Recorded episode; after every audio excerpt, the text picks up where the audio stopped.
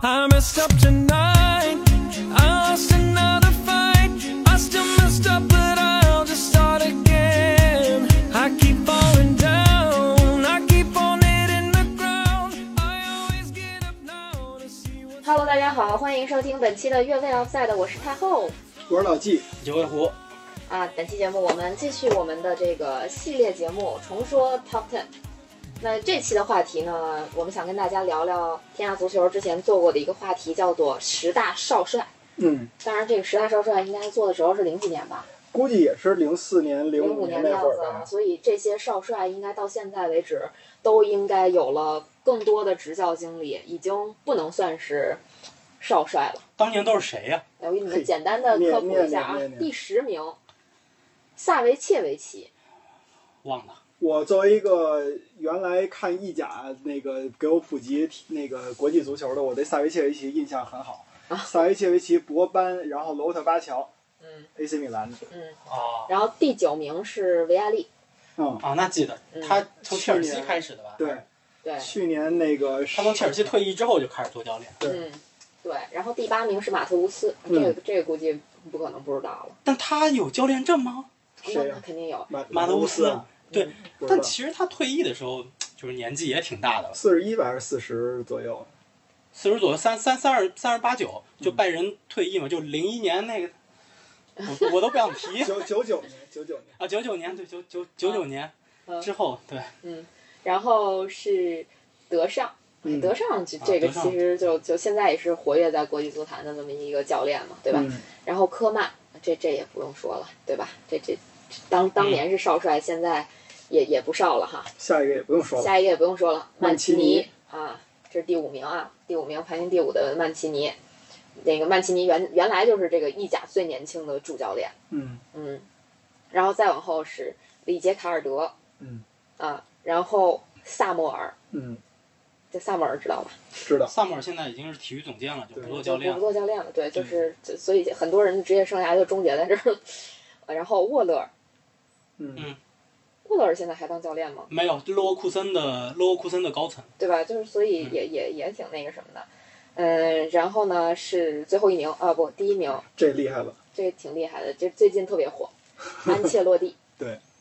那年还算少帅呢。那时候还是少帅呢啊。因为他这个少帅都是六六十年代的嘛，对，但我印象特别深刻的就是当时，呃就是有一段时间把那个安切洛蒂年轻时候踢球的时候照片儿和他后来的照片儿放在一起，就是惊呆所有人。就年轻时候很很帅，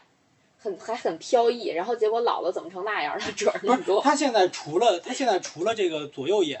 左右眉毛有点不太对称，其他我觉得也还行吧。是个人，对，其实挺儒雅，挺帅的，看着。嗯对他，他就只是眼睛和眉毛有一点点小问题。是，嗯，对，这个还挺有意思的啊。就是当年的十大少帅，现在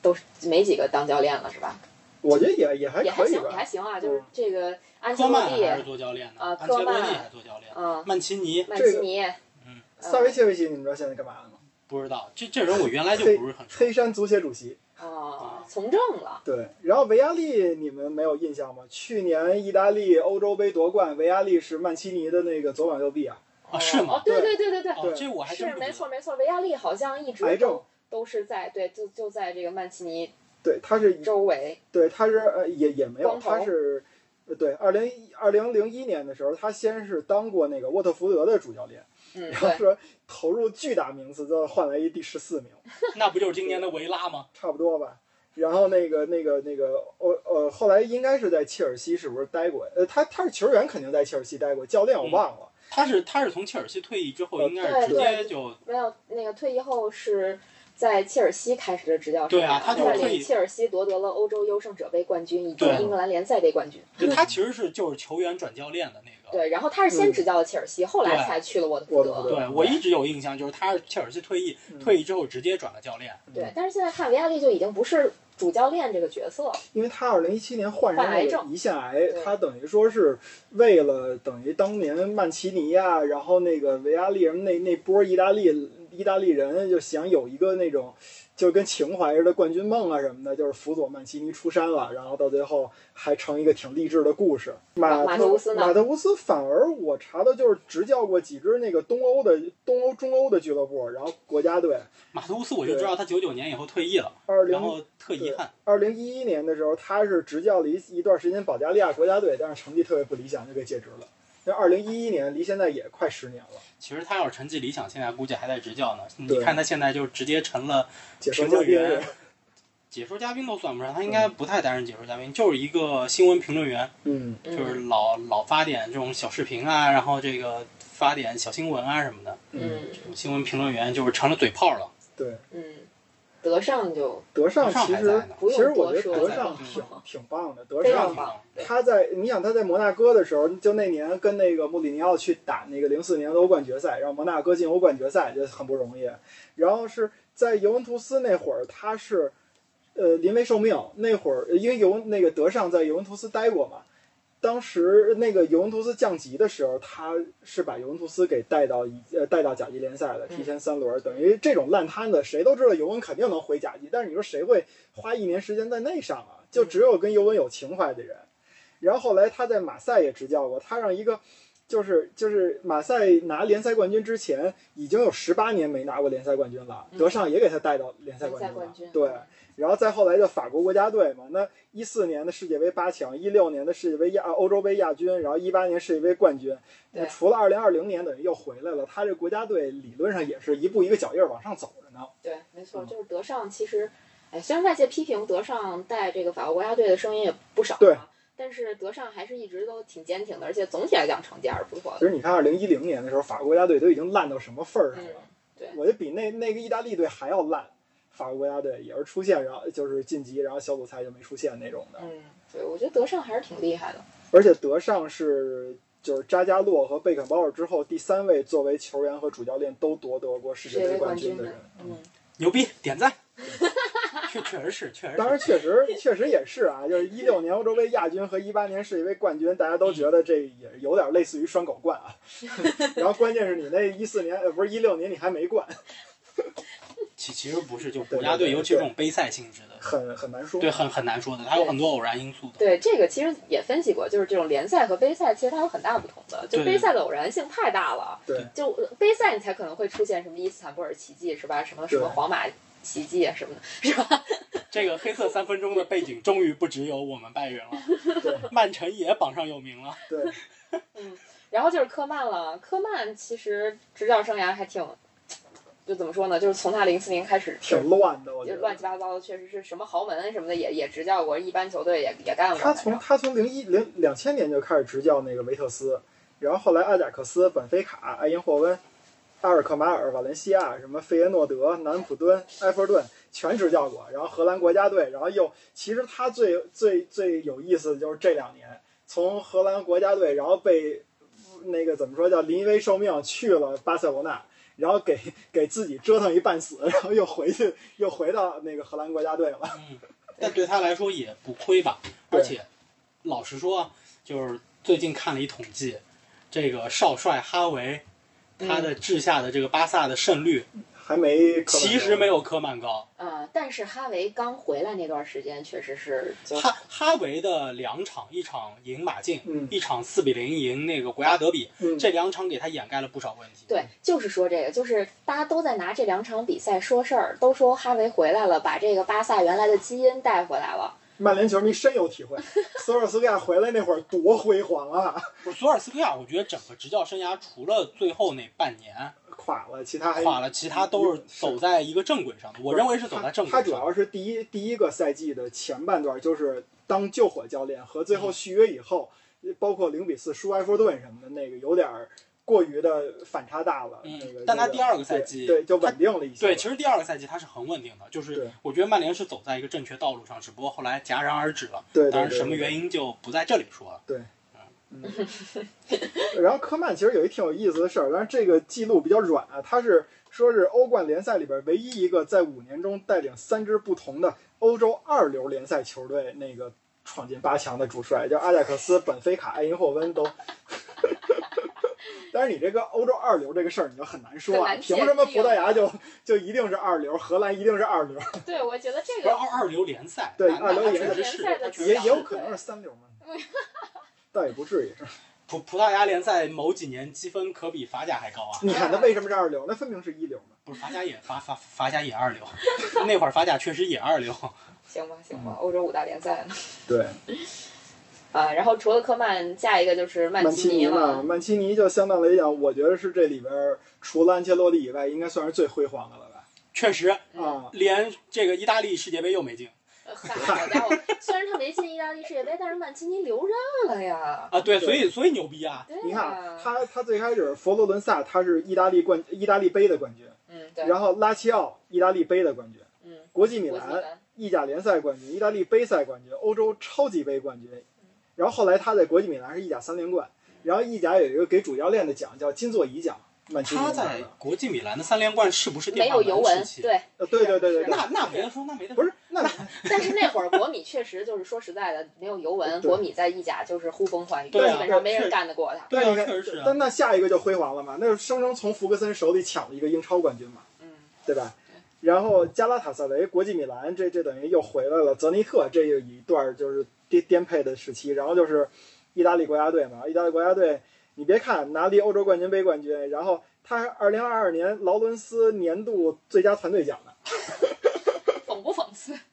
那怎么办欧洲冠军怎么了？你说 OK，你说那意大利有谁拿出来算算个算个样儿？行吧，行吧，行吧。不是都挺帅的吗？都挺像样的。帅什么呀？都是对，曼奇尼可能是这帮人里头最帅的。对，曼基尼是最帅的，你想想意大利现在成什么样吧。然后接着来里杰卡尔德，西甲冠军，欧冠，他现在不干教练了，对，超级杯，西班牙国王杯，里杰卡尔德淡出这个执教好久了。他好像老早就说就不不不是特别爱干教练那活儿似的，对嗯就就不想干了。我人记各有得志嘛。啊，但是他的这个执教生涯也是挺完美的，嗯，就算是很厉害的一个梦一期对对，很厉害的一个教练了，对吧？包括他人家球员生涯也很牛逼，对吧？这这个又是一个做教练和做球员就是双双双开花的这么一个典型。其实他也可以就套到我们之前聊过的一个这个父子啊，父子的问题，但他儿子也不怎么样。对没有那么好像有一点点升降，对对，有一点点就声是响，有一就算，算算是三剑客里头不错的了。但是可能也是因为他爸名气大，所以他受到了一点点关注。嗨，不知道，我我都没印象里杰卡尔德儿子什么样了。嗯，然后就是萨莫萨尔，莫尔，萨莫尔最早是零六年的时候当过那个德国国家足球界队的那个技术总监，然后一七呃二零一二年的时候，那个就进入拜仁的董事会了嘛。我认为我认为他最辉煌的啊，是在拜仁担任这个体育足总球监嗯总对体育总监的那个时候，因为那个年代等于他和这个海因克斯是搭档。嗯然后拜仁是在一三年拿到了这个欧冠冠军嗯和这个当时应该是五冠王，，然后对对，那那个等于那是个都应该在是他的这个对对对，任是教在他期间对是在他任之下职。至于他之后的这个人，他之前他之前的这个哎内林格是在他之前还是之后，我有点记不清了，但反正就是他的前后就什么内林格啊，这个萨里哈米季奇啊等等这些人都是。差他太多特了。别是萨里哈米季奇，让你们都恨得牙根痒痒了，萨里哈米季奇，我们恨他是因为就是能力他不的行。他能力不是特别行，嗯然后呢还搞走了弗里克，啊，就是玩一些小心机的事情嗯，搞走了弗里克，这个事情是让我们比较牙根痒痒。至于内林格，那是纯粹的能力不行，就是内林格始终就是到就拜仁球迷到现在为止还调侃的一句话就是最强之人已在阵中，啊，就是内林格。就是他买不来人，他就说这话是这意思对对对对对，就是所以啊，就所以所以为什么其实萨姆尔，我觉得就是萨姆尔在拜仁那段时间，确实是拜仁非常辉煌的时候。确实是你看从后边的履历，你也能看出来，一八年的三月份，萨莫尔就去回到多特蒙德了。嗯，他担任的是俱乐部的那个叫什么外部咨询顾问。那等于其实现在你包括一些跟哈兰德的关系啊什么的，肯定得有萨莫尔的这个这个运作嘛。就反正多特又从莱比锡红牛手里把第二把交易给抢回来了。对对对对对对，嗯，还是挺有意思哈。嗯，然后就是沃勒尔，沃勒尔，沃勒尔就勒沃库森呗，然后后边也没有德国国家队，德国国家他队最辉煌，我觉得是德国国家队，对零二亚军年零二年世界杯亚军那一支青黄不接的德国国家队，拿了亚军。嗯，那年这个德国国家队是被所有人都不看好的，结果杀进决赛。对，诺伊维尔比尔霍夫那年还踢球呢，你想想哇，比尔霍夫都多大了？零二年，诺伊威尔那个时候应该也三十八了吧？我哦记得差不多。三十七八岁对。然后当时我记得就是就是舆论说的是嗯把诺伊威尔都带去了，这支德国国家队包得括得诺差成什么样儿？诺沃特尼，那对对诺伯特尼、那个奥东克尔，嗯奥然登后克尔还有说带了那一短个，跑运动员去还了，有还有一个，你们可能都没印象，博德，博德布莱我知梅道的那个，嗯五号嘛，对，布布莱梅的那个老老人，对就带了一批老人。你像比尔霍夫还踢球，嗯那个队里边唯一唯一呃管用的两个人儿啊，一个是那巴拉克巴拉克，一个是克罗泽，克罗泽还有一卡坎，恩卡恩卡恩对，嗯，对，卡呃恩那那届世界杯唯一的丢球就在决赛嘛。对。啊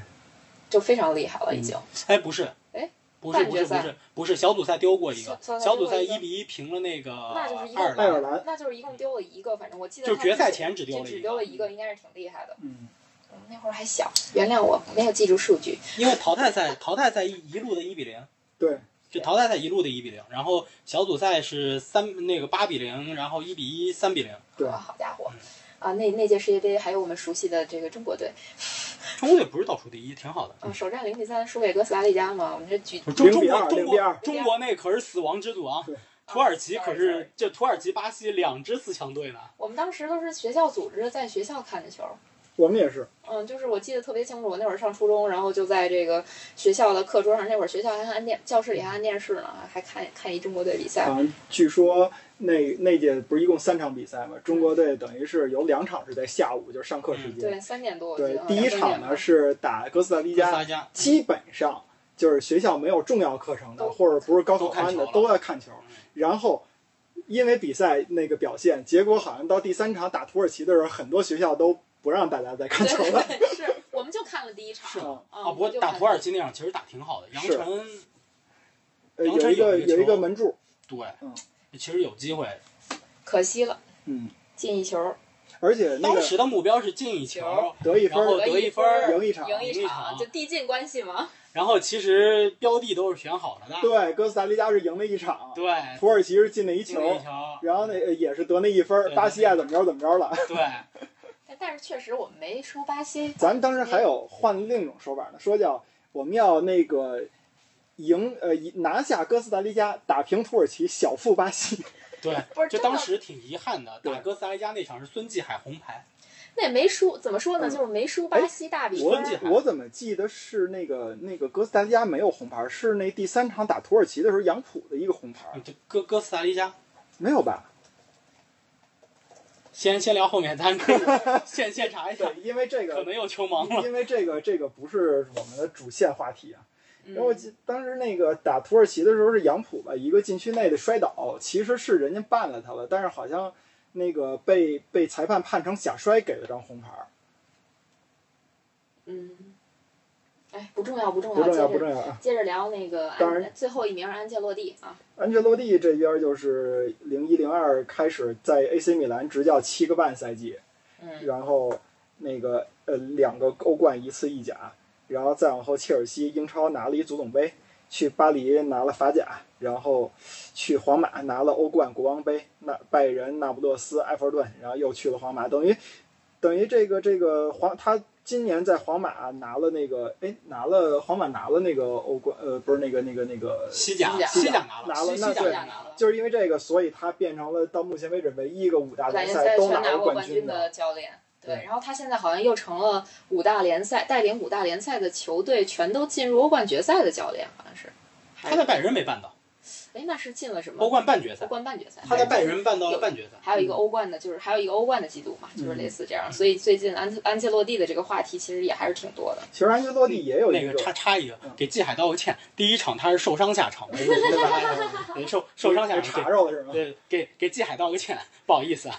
因为我记得那季，但我确实记得季海下场，就大家觉得对中国队影响太太大太太大了。对嗯，那个呃安切洛蒂在之前还有一个挺呃他自己不太想回味的，就也是我们曼联的骄傲嘛。那个逆转你们拜仁之前是半决赛，我们是主场一比一平了尤文图斯，然后客场在那个当时还是阿尔皮球场嘛，开场十一分钟就被因扎基进了俩。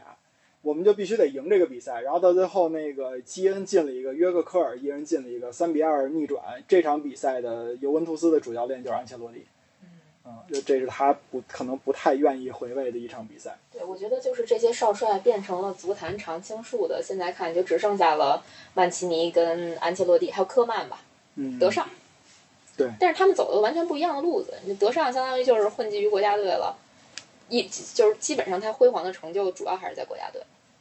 对我感觉他这个人好像就，你想他一直是当法国国家队队长，嗯感觉这人就是一个根当根当官儿的那种对感觉，根儿红苗正的，就是国家队主教练的这么一坯 子，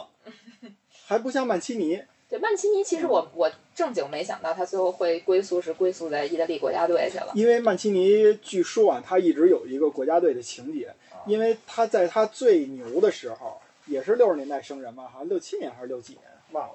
那个啊，六四年的曼奇尼在自己最辉煌的时候，基本上赶上的就是九零年啊、九四年、啊、世界杯这个这个话这个阶段。结果呢，他跟教练一直不和，所以到最后就是打比赛就不让他出场，然后后来就干脆就不让他入选国家队了。嗯，把他最好的这个想为国暴力呃效力的这个年华给他耽误了，等于是。当然是这里边肯定有曼基尼自己的问题啊，他这个性格就不太适合跟那种你说一个有个性的球员加一个有个性的主教练一定会出事儿啊，包括贝克汉姆跟弗格森这也一定会出事儿的这种的。然后这个这这这这这还有谁？安切洛蒂、科曼，呃，对，这这这就齐了，十大咱们都给数了，到现别在原来的说完了，嗯，现在呢？现在太多了，兰帕德、杰拉德都上来了，特里助教好几年了，对对吧？拜仁索现尔在斯克亚、拜仁现在纳格尔斯曼、索尔斯克亚这都算老啊的了，阿索尔尔斯特塔，对对啊，跟索尔斯克亚同期的可能还得算上威尔莫茨呢，对吧？克洛普当年也是少帅出身没了，错对，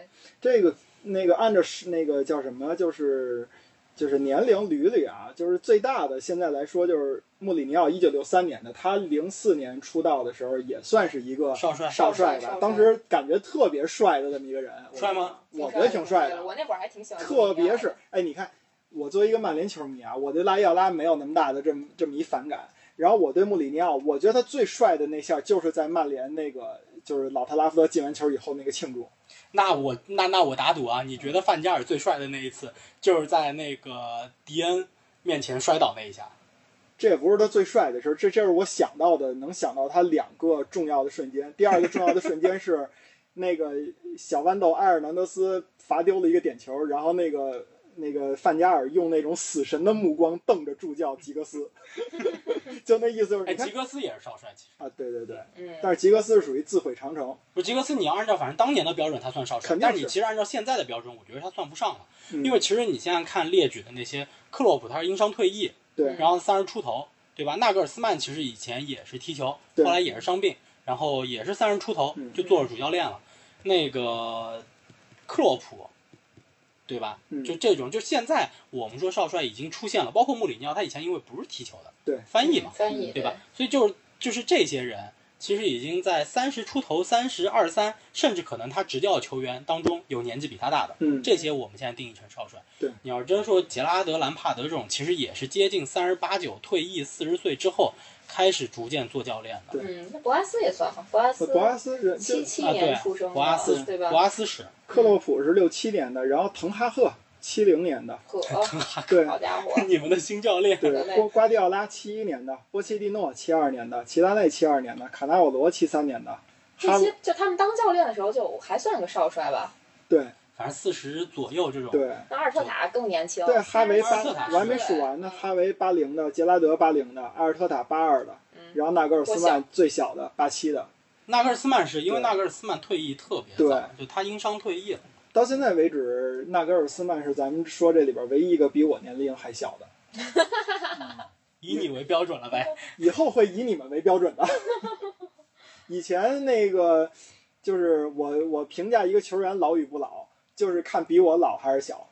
然后再后来我发现不行了，得拿九零年画个坎儿了。现在基本上就九零年都已经快退役了吧？得得得零零年，真的九九九零年年不至于，三十二岁是。快退役了，是快退役，九是一快年退役出生的这轮已经在卡塔尔联赛打拼了，你所以你想想咱们之前说的常青树这个话题，咱九零年说人快退役了，确实还早点儿。现在属于刚过巅峰，或者说是确实有好越老越妖的还在巅峰期呢。你看莫德里奇，嗯，这也挺有意思啊。这帮现在你看这帮少帅的特点，我发现越来越多这个知名球员成了这个教练。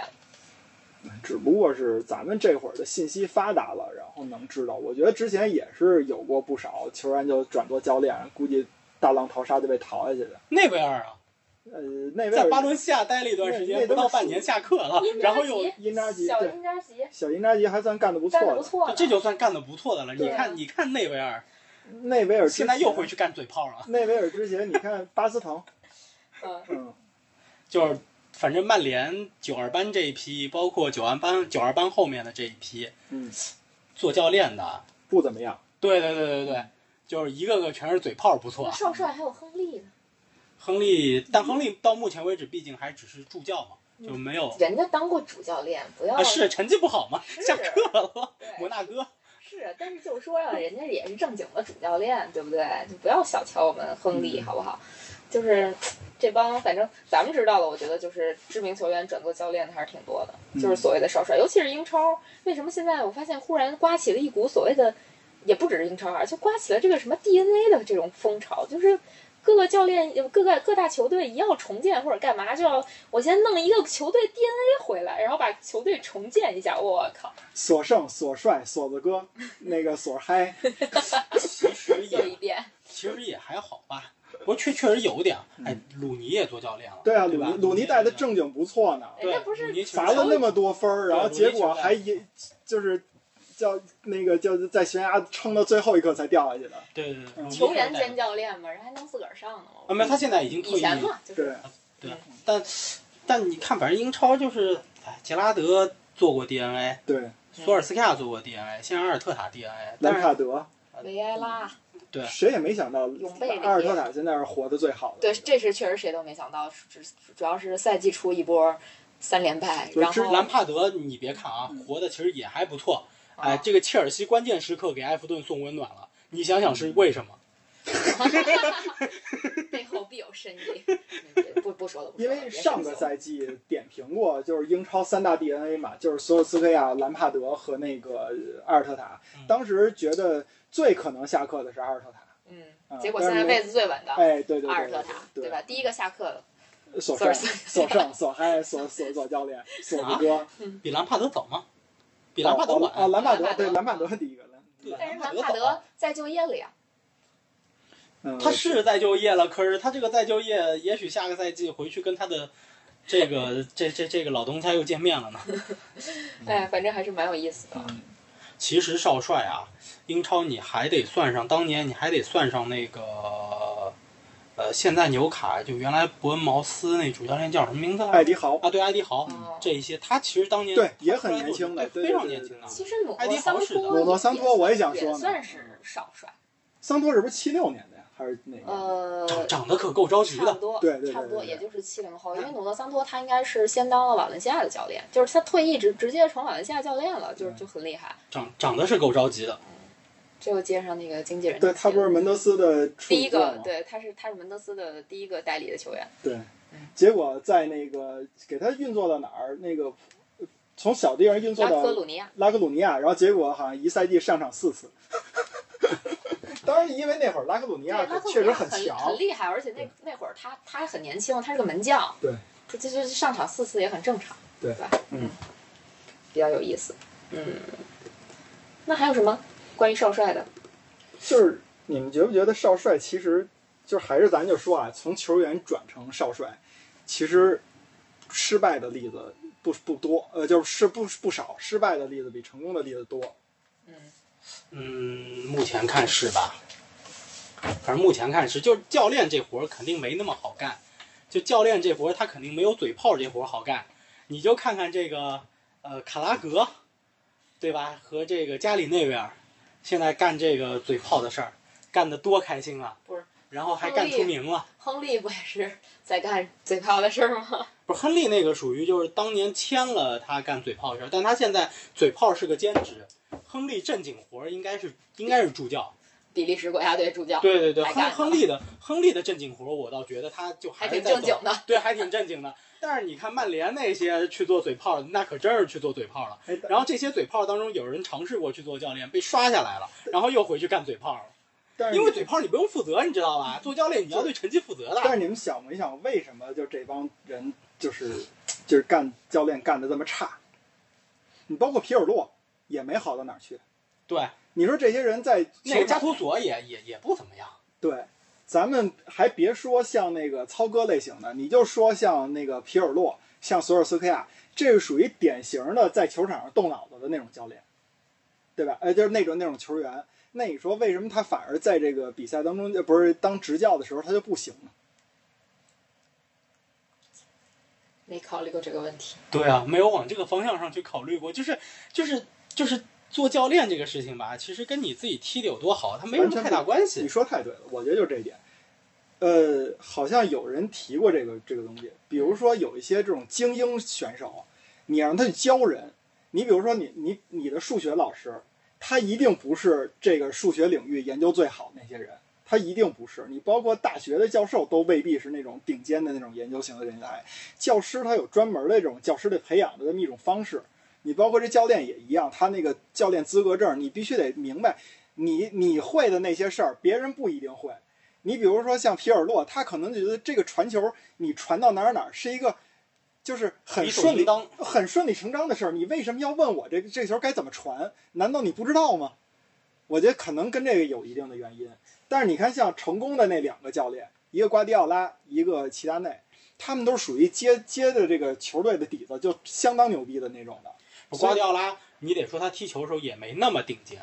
这倒是，对，就他还可以，但他没有那么顶尖。嗯，就所有人当中，其实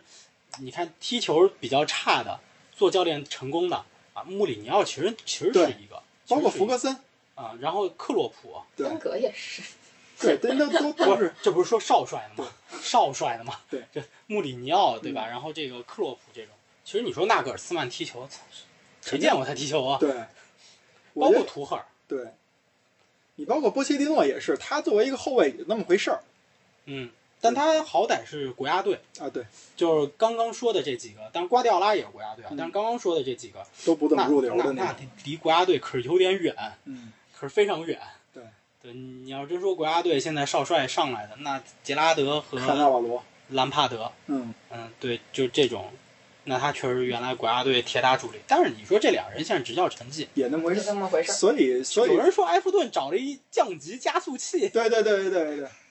这埃弗顿确实有点儿，有点儿哈，是吧？有点儿，有点儿险呐。所以你说像齐达内这样的，你真不能用他的成绩去去评判这个这些少帅的这些能力，因为他这个队伍底子太好了。我怎么感觉录录完这期节目或者这期节目播的时候，很有可能埃弗顿都降级了？那我们就先播这集，嗯 我们要赶在三十八轮之前。 不是我我我我我另一个节目当时分析了一下这个英超的保级形势，嗯，这个利兹、伯恩利和埃弗顿。我们呢一个观点呢，伯恩利的这个情况是最好的，因为他后面赛程相对容易，伯恩利大概能拿到四十到四十一分，这个分数应该是够本赛季保级的。嗯嗯本赛季保级线大概是三十九到四十，我们分析下来。嗯然后呢，利兹呢是属于赛程呢还可以，但是呢就觉得他呢当时的这个位置上呢，大概还能拿到个七到九分儿，嗯也就是能拿到三十八到四十，那么也许有希望保级，嗯，但保级希望比较大。但我们当时分析的这个埃弗顿啊，赛程非常难，因为埃弗顿当时他马上要打这个切尔西，然后最后一轮要打阿森纳，这都是在争四的球队，对吧？然后争三、争四的这种球队，然后对不起，查一个资料，要查一个资料，然后结果出现了广告的声音。然后他这当中还要踢两场阿斯顿维拉。阿斯顿维拉当然现在还就之前还在保级，但现在基本上也上维岸拉了。上啊岸了，对，所以可能对吧，可以稍微让一让他们，对吧？但是埃弗顿的形势当时来看是比较不利的。不过没想到这个切尔西真的送温暖，所以现在这个利兹的形势急急转直下了。对，埃埃弗顿看看吧，嗯嗯，有可能有可能因为切尔西的这三分，嗯他可能最终保级了。嗯嗯，可能吧。咱们咱们为什么从少帅聊到了宝鸡？因为这因为现在这两个队少有少帅的事对儿，，保级队有少帅的事儿，而且这个两个两个英超现在最最最最少帅的两个人，他就是在干保级的事儿对。我们刚刚说的艾迪豪，他也是刚干完保级那的事是儿。不是要说杰拉德 YYDS 啊？杰拉德老实说啊，他其实在这个他的执教生涯是从那个苏超开始的，对嗯他在苏超的这个流浪成者绩其实是非常好不的。错的，对，因为流浪者当时其实是处在球队一个低谷，他把这个球队这样带上来嗯，而且还拿了这个苏超的冠军，嗯，对，是是不错的一个带队成绩。没错没错。但是当然他到维拉之后，其实维拉这个赛季也是面临很多的问题。那卖掉了他球队之前的核心，等于整个战术体系你完全要重新重新打造的。而且这个引援虽然幅度很大，就虽然力度很大，我们说就就去年夏天花钱，嗯，就是无论说是净投入还是买人投入，这两个数据维拉都是能够排在英超前五的。嗯但维拉今年的变动太大了，而且你包括处理沃金斯和英斯这个双前锋还是单箭头的这种关系，就其实问题很多，它不是那么简单的一个事儿。对嗯，我觉得需要给杰拉德一点时间。啊那也许就是下赛季应该在英超赛场上看杰拉德还是没啥问题的，对，兰帕德不兰好帕德不说，好说啊，不好。说。现在感觉保级形势也比较堪忧。到时候那个兰帕德下了，然后鲁尼上了，呵， 那还玩个啥那呢？哎，可以啊。对，要是鲁尼上来，那就是 DNA。对啊，那咱再聊一期 DNA 鲁吧。尼是两个队的 DNA 呢。嗯，好吧。少帅还有啥？补充一个就是什么刚才的支支支线的环节吧，那个中国打土耳其那场，邵佳一被罚下去了，是因为蹬踏。那个杨浦确实是有一个，应该是杨浦吧，我记得，反正禁区内的摔倒，但是裁判判的是假摔，但实际上咱们看回放，应该是被人碰了一下。就那会儿确实年纪都太小，就是嗯在十二三岁那个年纪，所以就看的确实记忆有点模糊了，但大体上还是记得发生过这么一件对事儿的，对吧？季海下场了，对，呃，杨浦这个假摔的事儿，对包括有红牌的这些事儿，对就大体还是还是还是有这些事儿的，嗯，嗯，但确实太多年了，你想想，现在过去二十年了，所以这个少帅的话题差不多也就这些了嗯啊。哎，有个郑智，哎，郑智，火，真的，政是，治政治没退役，郑智，对嗯，对，郑智理论上他没有完全退役，但他已经是做教练了。所以这个就就跟鲁尼当时的情况有点像。鲁尼其实更像是一个被逼退役哦，啊就是他也是球员球员兼教练，然后后来就反正因为当时德比郡不是出现财政问题嘛，对，没法给他工资了。对，也没有人愿意来接手这球队了，反正鲁尼那就这么干了嗯，就是这么干下去了。郑智其实也也有点像，当然郑智据说现在就是就是进国家队做助做助教了，就接下来下个赛季。嗯哎，李铁算少帅吗？ ，Good question。理理论上李铁、李霄鹏他们，你要按这标准，其实都算，都就球算员退役对之后就直接做教练了，这种对其实都算。对，为什么忽略了中国足坛呢？我们确实，嗨，谢辉，协会都被逼出， 逼出足坛了，还有没有哎谢辉又上任了，啊又上人了大连人。哦，还有那轰打那叫什么本田圭佑，本田圭佑，一直当教练，然后又教练兼队员，然后还又当教练，好像是不是在越南当过一段时间教练？啊田三文鱼又， 嗯，好吧，好吧，那关于少帅的话题，关于这个十大少帅的话题，呃，我们就聊到这里，我们下一期再见，拜拜。拜拜。 No need to run so fast.